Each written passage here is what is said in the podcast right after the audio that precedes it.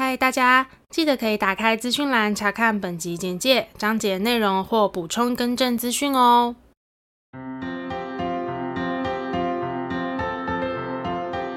欢迎收听 A M P M 交换日记，我们来聊天。好哦。Hello，我是 A。我是 Milly，那我们要聊什么呢？我们今天久违的回到了我们录音的现场。对，就是其实有在 follow 我们的人就知道，就是其实我们停更了大概有快两个月的时间。嗯，对，那因为这段时间就是呃，我们各自有工作或者是其他。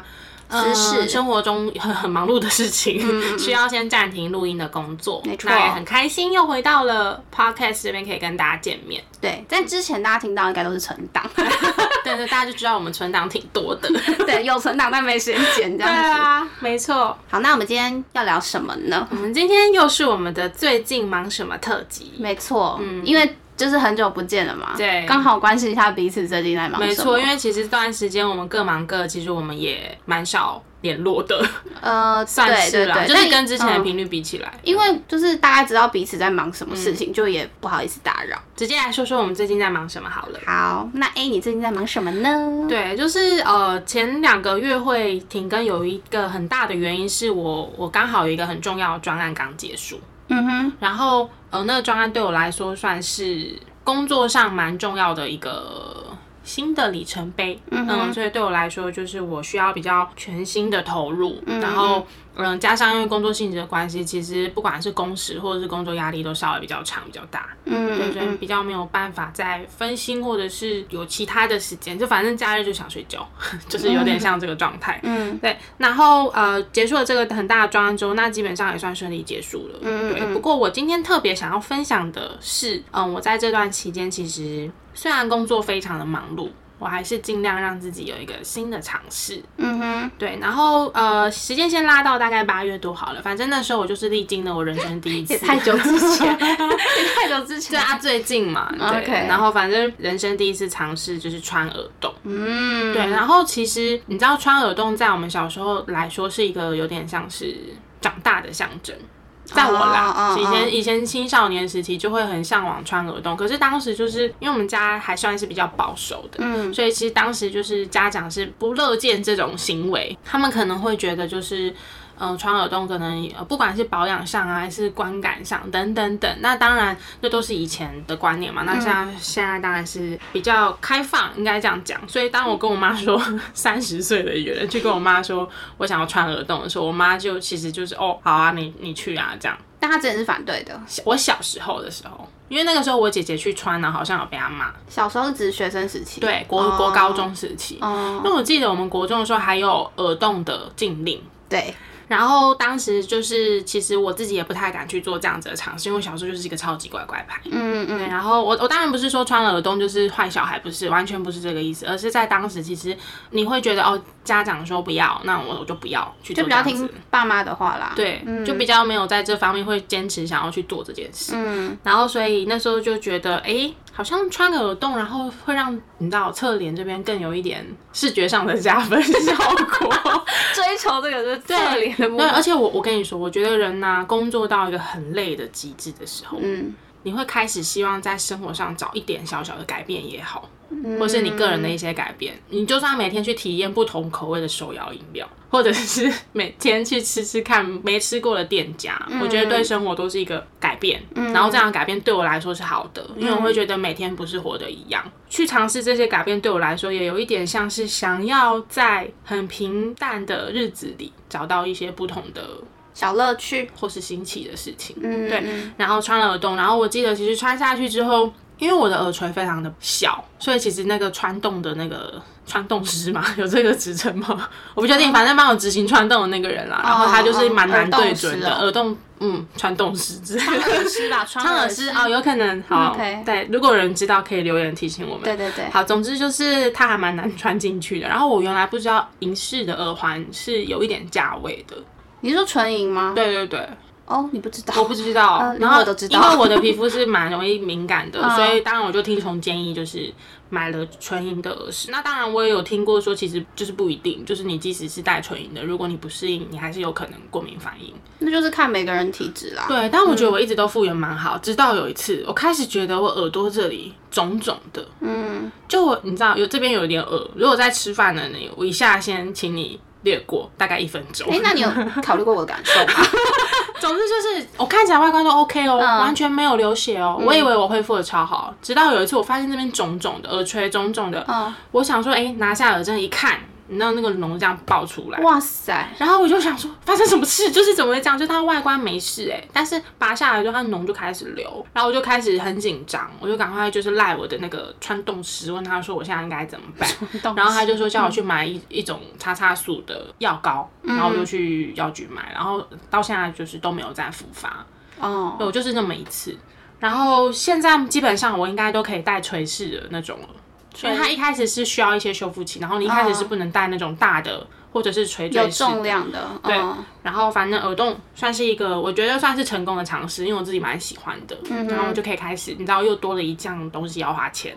在追求美的这件事情上，我最近还追就是去做了一件事，就是矫正我的指甲。因为你知啊，道我小时候是会咬指甲的，然后加上我们家有遗传扇形甲，嗯所以我的指甲其实不好看，就是每次伸出手，其实我会有点不好意思。嗯，然后再加上我的手指一直都是那种胖胖肉肉，就算我以前是瘦的，我的手也是胖胖肉肉的，当然没有像现在这么肉啦，但是我知道，就那个是天生的啦。肉肉手就对了，然后伸出去就是你知道五十只甜不辣手这样，嗯，所以我就我就觉得嗯有点你知道吗？女生总是会想要向往那种细细长长白白嫩嫩的手，那我可能没办法瘦瘦，但至少我希望指甲是好看的，嗯嗯所以其实一直都很想去尝试美甲，但我知道这是一条不归路，嗯，所以呢，我还是走上去了。跟你的染发一样 对，我啊。的染发也是，但是我染发最近就是走一个你知道保守色，就是我能够越深越好，就是布丁口不要太明显就。哎、说到染发，我也可以讲，我有去尝试那个，这算什么？耳漂哦，嗯耳圈染哦。但是我我请那个设计师是特别帮我做不要对称，因为我觉得对称很像古装剧，这是我个人立场。不是每个人都像古装剧，但我自己怕我没办法驾驭，所以我就是喜欢那种隐隐约约，然后不要对称，就是有藏在头发里的那种感觉。那真的藏得很好哎，我没发现。对啊，这边你有发现吗？没有 啊好完 OK，全没有因为我不是选一个很跳的颜色，因为如果你是像白色、灰色，那是要漂的。哦然后以我的发质是没有办法再去接受漂这件事情。红色呢？红色要漂吗？我我印象中是不用，但是好像要看，对，还是以设计师的那个意见为主好了，因为我我不太你之前不是是有染过红色吗？我我没有漂过头，所以如果是你是说我那种红色是不用漂的，哦，那你没有想要染，就是跟你现在颜色跳很多，但是又不用漂的，我现在这个就是啊，但是可能 藏得很好。长的，但也没关系啦，我我我就觉得等一下，所以它是什么颜色？它有点像是咖啡色，然后比较浅的咖啡色。哦，那可能是光，它是以深浅来来来区别的。哦，对蛮低调的啦。对，因为我其实好像也不是那种要很明显的人，我喜欢稍微低调一点，但是有细节的。哦 对，OK，OK，所以染发大概是这样，这题外话。嗯对，总之我就是开始就是做矫正指甲嘛，然后在矫正指甲上面，我觉得我有一个很大的突破。我以前一定是走那种保守色。对啊，我记得你一开始就是透明的啊。分透明，对我一开始做透明，对啊因为可是做透明是因为他希望建议第一次或是第二次用透明的来观察你甲床恢复的状况。哦，他是想看得到。对，所以我后来就开始走，一开始想还是走那个安全色，像是那种粉色搭奶油色系。然后像我这次就是做了一个，我我自己蛮喜欢，就是有点像蓝色系，然后搭那种砂糖胶，我觉得很可爱，嗯自己喜欢，然后又很配我今天的衣服，有吗？有看出来吗？，TMI。OK，好，总之在矫正指甲上面，我觉得我有一个很大的突破是在颜色的选择上，我觉得我也有给自己多一点的尝试。嗯，我很喜欢这种改变。其实我今天看你的颜色，我有点吓到，嗯，就是很不像你会尝试的颜色。对我最近正在尝试新的东西，，OK，然后我下一次去做应该会是临近圣诞节的时候，我就在想说要不要弄一个就是你知道圣诞树的色系。你就红绿红绿吗？对，但是我是觉得嗯，那感觉蛮难驾驭，然后也很难搭衣服，所以我可能会像是酒红色那种比较冬天的颜色。哦，嗯，酒红色感觉不错啊。对啊，我觉得那你应该配黑色也 OK。而且会很显白。对，然后矫正指甲，我觉得也是一个蛮蛮长久的路啦。那但是我的状况，我自认为并不是严重到要矫正很久很久的，所以我猜大概抓个半年、一年或应该就可以毕业。嗯，然后因为他们其实那家店是专门在做矫正，他反而是没有在做美甲。就比如说像那种很很华丽的发饰、猫眼或是什么渐层，不是，它就是真的是在帮你做矫正，然后可以做一些基础上色或是一些特殊的胶帮你弄这样。然后还有一点，我觉得非常的明显，因为我是很焦虑，我就会抠手的人，所以我有时候你知道看我这边的伤口就知道焦不焦虑。我最近焦虑，但是自从做了指甲之后，你会知道你现在正在矫正这件事，所以你会有意识的要去调整。所以其实你现在看我这边是没有伤口，对，就比较没有。但我有一个很重要的问题是，我很干燥，所以我就要一直很常涂那个指缘油。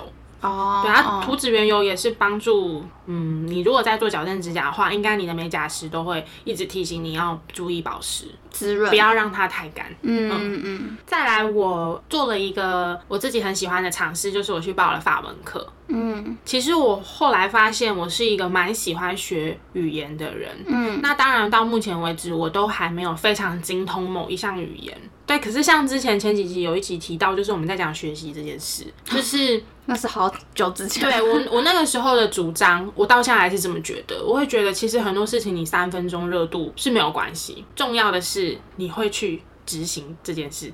就是你有想学的东西，你就去试试看，就算只是三分钟热度，但是你至少试了。然后你又你你怎么会知道说这个东西会不会就是可以走很久或者是一辈子的兴趣？嗯，所以我觉得不论是学习或者是你日常兴趣的经营，或是什么什么技能的养成，你如果现在觉得想要试就去试吧。当然是在你的经济跟时间允许之下。嗯，但坦白说，就是时间跟钱好像有点挤出来的。呃，固定可用的收入就是这些。嗯，那你在这边花的这个钱，你就是别的地方省一点。对啊，对，那那那当然了，有些人可能有额外很多的生活负担压力，那那另另当别论，就是看每个人自己的状况啊。但是我觉得你想讲的是去试着跨出那一步，对，就是如果你评估之后你是可以的，我觉得就很值得、跟大家分享。我就是去报师大的法语教学中心，嗯，然后呃，我觉得它的收费是非常平价的，对我来说，嗯、我们这样算起来应该有十二到十四堂课，然后四千出头块。那当然教材费是另外付，可是我觉得光是学费这一部分已经比很多管道都还便宜了。那当然，其实每一种补习的形态，就是它讲求的教学方式，或是专业，或是师资都不一样。嗯，那它以师大这个形式来说，是我可以接受的。而且我跟你说，报名完之后，我才知道原来老师是法国人，上课是不会有中文的。嗯，所以上课就是主要是法文，然后老师如果发现你真的听不懂，他就会用英文补充。所以他是用法文教法文，对，但是你完全没基础，你要怎么听？因为坦白说，他会有很丰富的肢体语言，然后再搭配课本，然后他还有自己的那个叫做什么讲义，讲义跟课本是英文，是法文。我觉得那是一种很奇怪的感觉，很奇妙的感觉，就是你你当下其实你是听不懂法文的，可是你会知道他好像想要表达什么。我觉得这是肢体语言的魔力。好好难想象，因为像我们去学英文，是因为我们本来就有英文基础了。对，那我们一开始学英文是因为有中文老师，就是可能有些也是英文老师，但至少是会有中英搭配去学英文。对，所以我一直无法想象，就是用国外的语言去学一个全新的国外语言。对，就是如同我刚刚说，老师如果真的发现我们完全 get 不到他的想要讲的事情的时候，他会用英文，但他会用单字或者是很短的一句话去提醒你我现在正在说什么。哦、对，然后比如说像教材，可能他现在有呃动词变化，嗯，然后第三栏他会简单写英文来提醒你这一栏是什么意思。哦，比如说像单字的部分，像比如说呃作家好了，嗯，这个法文他写了，他就会写 writer 在后面，哦。所以你可能就会知道哦，这个是在讲作家，嗯。这样。来，你分享一下你最近学到的单词。我们就从就是我们刚刚讲那个，然后让大家听。你说老师很常讲的一个单字，哦，老师很常在课堂上面讲 attention，来，听众猜猜看这什么意思？我们给你三秒钟，三秒、两秒、一秒，请揭晓。对他，他其实我自己猜，我没有跟老师求证过。我要我我自己猜是老师应该想要讲的是 attention，就是比如说现在同学讲讲讲，哎、发音不对，嗯，或者是回答错了，或者老师想要纠正你什么，他会就说啊，就是对，我就是好又忘了。对，总之因为我现在你知道我才上第三堂课，所以我的发音一定是没有那么标准。但总之大家知道我在讲什么啦。你还是可以从法文的教学中找到一点点跟英文的轨迹，嗯，但是其实很多字母发音是完全不一样的。嗯，对，其实我之前陆陆续续有学过一学期的韩文，然后一年的日文，然后当然英文就是我们从小国民教育嘛，嗯，对，然后捷克语就是在布拉格交换的时候学了大概一个学期，嗯，然后回到台湾，我那时候也在想说，我到底要学什么语言，嗯，对啊，大家都知道我对欧洲有一个很很大的向往，迷之向往，对，迷之向往，所以我就想说，哎，法语，你知道世界前几大人口在使用的语言，所以我就觉得学法语应该是有助于我在欧洲的旅游体验。而且说实在，我有听过一种说法，就是如果你去法国，你是跟他讲法文，他会对你非常的友善。其实我觉得这个应该适用于每个国家，像捷克也是。可是我觉得，如果今天是国外的朋友，嗯嗯，跟我讲英文，我也不会因为他跟我讲中文，我就更友善。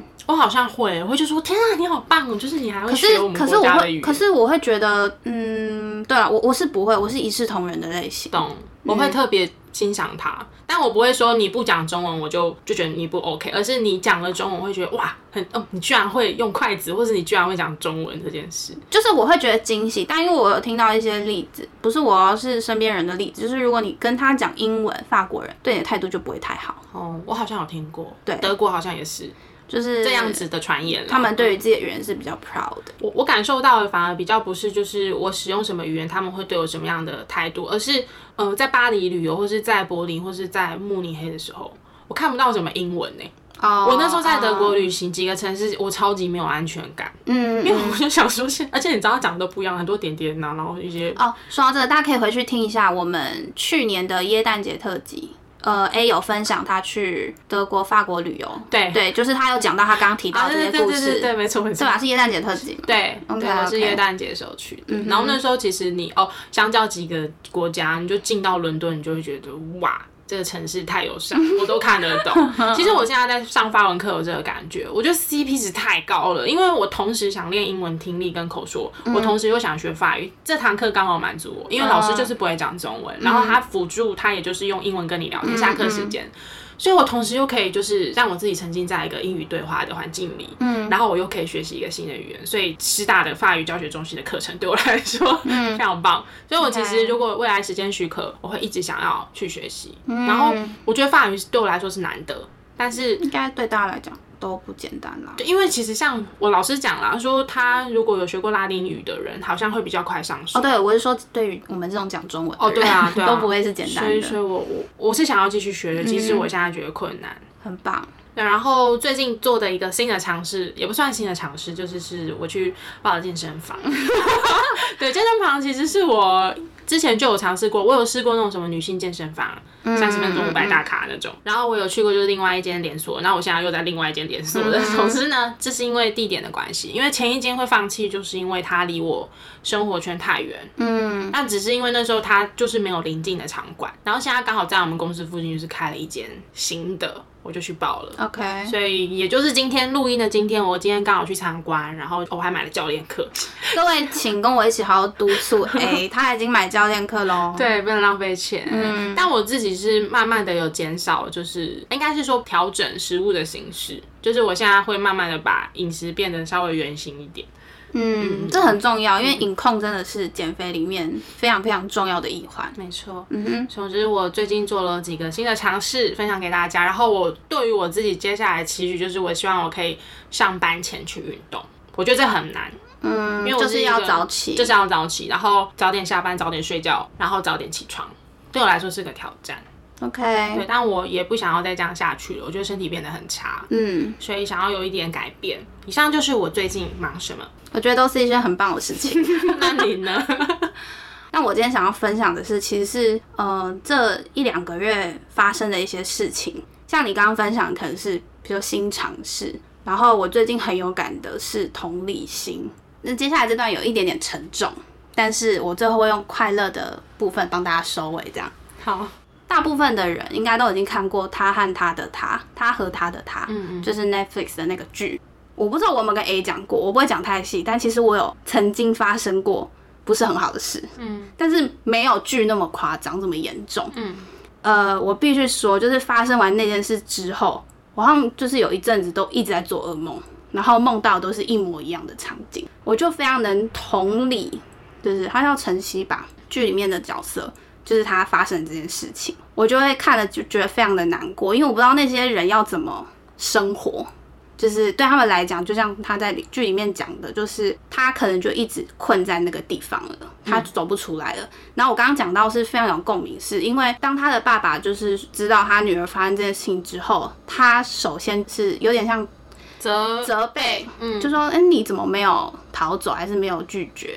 但我必须说，以我过来人经验，你当下就是愣住，嗯，那时候我的家人第一句话也是这样，你怎么不怎么样？你怎么不怎么样？没有。真的就是忍住，所以我想要说的是呢，希望大家如果遇到这样子的人，你不要去责怪他，嗯，因为他才是受害者。对啊，但你呃，他爸妈一定不是故意的，就是大家正常反应就说你怎么不抵抗啊，不怎么样啊，但但是真的就是你会愣在那边，你不知道该怎么做。我刚刚讲同理心嘛，他们会讲出这句话，就是因为我不是说他们没同理心啦，就是因为他们没有，他们不是当事人，所以他们不知道真正遇到这件事情的时候你会怎么做。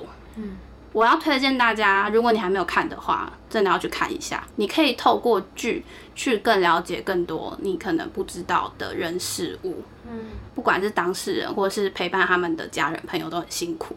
对，好，这是第一个。再来就是呢，因为我前阵子就是有帮公司，不是主办，叫什么，负责某一个活动。呃，就是那种公司很重视的活动，但是通常部门内爱参加不参加的，可是。整个大公司体系很重视的这样，然后反正我就是协助部门的，你这边的进行。对，我记得有一个同事，就是他很积极的回复我东西，然后他甚至就是参加，因为他们就是会为了鼓励大家参加这个活动，就是说，哦，你参加这个活动呢，我觉得送你一个什么东西。他想知道送什么东西哦，是有吸引力的吗？就是实用的东西，但是不见得每个人用到啊。然后那时候呢，因为他们大部分写信都会呃 CC 我。我有看到总公司那边有就是传呃传那个什么 email 给我那个同事说哦，那我们把东西寄给他吗？还是寄给我？他那个礼物本来就是我那个同事的，但他意思是说收件者。嗯，结果呢，他回复是说，嗯，我想了一下，我想要把礼物给米莉。因为他觉得我很辛苦，就是协助这个活动。嗯，然后后来我跟他私聊才知道，他以前在做替代役吗？就是也是做类似职位的内容，所以他自己做过，他知道这各中心酸。对，我就当他觉得很感动，但是我还是把礼物给他，就是我不需要。然后之后整个活动结束之后呢，那个总公司那边就是把所有礼物，我就后来我就说统一窗口给我就好，我会再把礼物给那些同事。然后结果后来他寄给我的那个，那上面就写说谁谁谁米莉的礼物。然后我后来才知道，他就是为了谢谢我协助这个活动，他是准备了对，然后是总共三边的人，我当时觉得哦，好温馨，是不是很温馨？就觉得好温暖哦，就是他会知道做这个执行这个活动的困难处在哪里。其实这个活动没有很难，主要是要让这些人参加这些活动很难。嗯，对，就是你要号召大家来参加这个活动，其实是不简单的，因为其实大家在部门内都有各自更重要的事情要做啊。这是第二个，再最后一个呢？我觉得这还蛮好笑的。哎，不知道知不知道？你知道前阵子台湾有一个红的选秀节目叫《原子少年》吗？知道。我原本以为那是一个团体名称。哦，不是，它是一个选秀节目的名称。就是其实我本来没有在看这个节目，但我一直知道，就是这个节目很红，偶尔会看他们表演的片段这样子，也有看到一些相关的新闻。然后前阵子呢，我不知道听众知不知道这个新闻，我觉得 超好笑。双十一的时候，然后那时候好像是新闻台在做一个访问，不知道哪一间餐厅还是什么，就是如果你的名字有一竖一竖，嗯，不知道去什么会给优惠就对了。一竖一竖，你知道那个字念什么吗？一竖，这是一横嘛？嗯，就是这样子一个一，你知道那个字念什么吗？我不知道，那个字念滚。你说两个数叫两个一个数叫滚滚哦，对，那个字念滚哦。然后他就是好像有采访到个民众，就真的叫哎，直接讲应该没关系吧？新闻都出来，他叫苏滚滚哦。然后那那时候他名字好好写哦，对，跟书笔画蛮多的。苏依依的意思吗？对，就是依依，但是那个字念滚这样。然后那时候那个新闻台就在做一个这样子的一个特对专题小专题，然后他就要做街访。然后那时候呢，他就街访到原子少年其中一个，但是他在里面。他是戴口罩啊，然后他是用他的本名，他在节目里面就是用本名，只是因为我们通常受访就是比如说王小姐、林先生，对，然后他姓陈，他就叫陈先生。然后我跟你讲，这就掀起了一波陈 陈先生之乱，因为后来被他的粉丝发现他就是原子少年里面的其中一个选手，然后之后那个影片流量超高，陈先生，对陈先生之乱。然后他在里面就是说他也不知道怎么念，因为他就是要街访大家说，哎，你知道这个字怎么念吗？这样子就问很多人，访问了他陈先生，然后那影片就爆红，然后就有后续报道，嗯就是报道他，因为毕竟他刚好又是名人，然后就后续报道。我觉得是因为他的后续报道被他圈粉，他其实本来不想要接受访问，然后他是听到就是那个记者就是说。可以让我们接访嘛？他是听到接访，所以他才决定就是让他们访问。因为他说他前阵子刚也做完一个接访的工作，他知道接访其实很困难啊。然后他又想说，因为他就在内湖，就是他说在瑞光路那边，他又想到说大家都在上班，根本没有时间有人让你访，所以后来就接受访问。结果他新闻片段好像我不知道现在多少，可是我上次发我都是已经十九万了。那记者当下知道他是应该是不知道，对。然后后来就是因为粉丝发现这件事情，然后就是陈先生，然后他就后来就开玩笑说，还是我艺名就改叫陈先生，超好笑，我就被他圈粉。就是我觉得他就是一个很有同理心的人，嗯嗯，就是，而且你知道，其实不瞒你说，我跟我朋友很久之前也做过街访。哦，对，而街访真的很困难，很难呢，因为大家普遍先哦，不用谢谢。对，然后可是我跟你讲，我们做过两种的，就是我跟我朋友曾经做过，就是访问粉丝的那个很简单，因为粉丝都很热情，他都很愿意就是对着镜头狂讲狂讲。做另外的类型是访问，就是那种当下时事的，哦，超难访。所以如果今天有人问我说可不可以接受街访，我也会说可以，因为我知道那真的很困难。嗯，对，就是又是一个我被同他的同理心圈粉。然后后来发现他其实本人啊，就他很有综艺感，我就后来很喜欢看他访问跟主持，他很常会失言，常的那种危险发言，傻傻的那种，不是傻傻的，他其实很，我觉得他很机灵，因为像他其实有去代班主持一些娱乐节目，然后他都很会接那些主持人的梗。他其实应该是反应很快的那种人，我觉得他的那个拿捏的很好。OK，对，就他有点想要制造一点效果，但是又不会太超过。对对对对然后我就觉得很好笑，就是整个被陈先生圈粉，就是因为，可是我同理心的部分，对同理心，我就觉得这人太善良，太有同理心了。你今天的主题其实是同理心啊，我一开始有讲啊，就是同理心这件事。我以为是停留在他和他的他那边。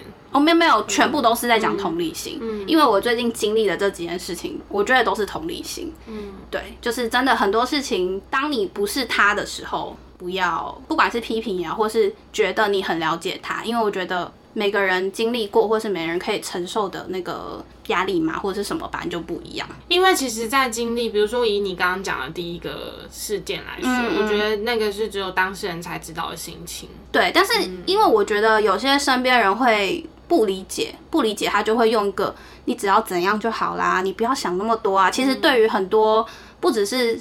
他是要解离症嘛，对不对？就是不只是解离症的朋友，我觉得很多不管是忧郁症或是什么的，很多时候他没有办法控制的。嗯，所以你不要去跟他讲说，哦，这个不要想太多，乐观一点。对，千万不要讲这件事情。我觉得是要让他知道你会陪着他。讲那些不如不要说。对你就是陪他，陪着他，让他知道你都在就好了。对，就是我们不会去要求别人来理解我们。嗯。但是你不要自以为理解他，然后讲一些其实你根本就是非常。没有同理心的发言，对，嗯。嗯，你刚讲第二个也蛮怎么讲，让人觉得感动的点，其实是我觉得当你很认真或努力在一件事情中付出，其实你没有想要让大家知道哦我很辛苦，可是却有人看到了。我前一阵子在看那个金马奖，我每看金马奖必哭，然后我哭的点大概有以下几点，一就是缅怀当年度离开的表演者。然后二就是辛苦很多年，终于他被肯定了的那种感觉。那当然，我们在这里不是要提倡就是在意别人的肯定，而是就是他终于获得了他想要的成就或是肯定。然后第三个，今年惹哭我的是那个有一个导演，他就上台讲，他就说，嗯，因为其实应该大家都都讲过了哦，那我这边想要谢谢一些就是平常比较不会被感谢到的人。那我就听到这一句就爆。工作人员吧。对，然后他讲的就是真的是比较执行面，然后细节的那些工作人员。那个谁是这样？吴康仁，吴康仁之前是应该在金钟吗？应该是金钟。班可能类似灯光奖或是剪辑，我有点忘记。然后我记得他那段发言就是完全就是就是让大家知道，其实幕后工作人员很辛苦。然后我记得他好像说什么，希望可以让他们吃饱睡好什么的。对，今年金马也有讲，就是希望可以重视呃表演者或者是相关工作者的安全、健康的工作环境。嗯然后像黄秋生嘛，就是今年的最佳男主角，嗯然后他带着就是他剧中跟他演对手戏的那个小男孩一起上台的时候，我也是莫名就是被启动了我的泪点，就觉得他得奖，可是他没有忘记跟他一起嗯、呃完成这部作品的很重要的一个搭档。哦，然后他就感谢他的造型师，我觉得蛮不错的哎。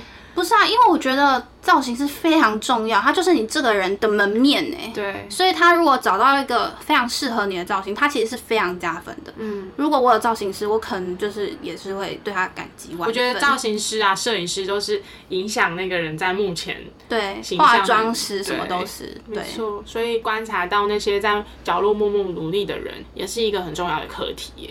不管是一个作品还是一个电影，它是一群人的哦，是啊，对是啊，努嗯力跟贡献嘛。那我觉得是因为目目前这些得奖者，我觉得都还算很很有同理心，也懂人情世故，所以他们会愿意把他们的团队也放到台前。嗯，但其实比较不会有人会去注意到说某一部片的某个很小的职位，嗯，他的贡献。嗯嗯所以其实我到后来看电影什么会很注意看那个最后跑的那的那个，对对对对。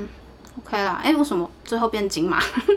啊，没意思？因为那个啦，学会感谢默默付出的人。嗯，我就是那个默默付出的人，跟你说一声。好啦，怎么样？我的还 OK 吧？会很沉重吗？不会吧？后面有圆回来吧？其实我觉得就算是第一个也不会很沉重，反而是我觉得大家是需要被提醒的，因为有时候其实也没有恶意，但是其实你的发言或者是你的反应是会二次伤害别人的。对，与大家分享我最近很有感的三个字：同理心。对，我还因为同理心被人家圈粉，我快笑死。被被人家怎样？呃，被圈粉。对啊哦，被圈粉，我想要被劝分。我说什么时候交男朋友没跟我说？哎这是我最近在忙的事。开玩笑的啦，好好啦，那今天就差不多到这边喽。嗯，那如果说对我们的频道内容有兴趣的话，欢迎到各大 podcast 平台搜寻 A M P N 交换日记。那我们的 YouTube 也会同步上传音档哦。没错，那如果大家有什么想跟我们分享的呢，或是想要告诉我们你们最近在忙什么，或是你有被陈先生圈粉的话，欢迎呢告诉我们，或是来 IG 找我们互动哟。那我们就下次见喽，拜拜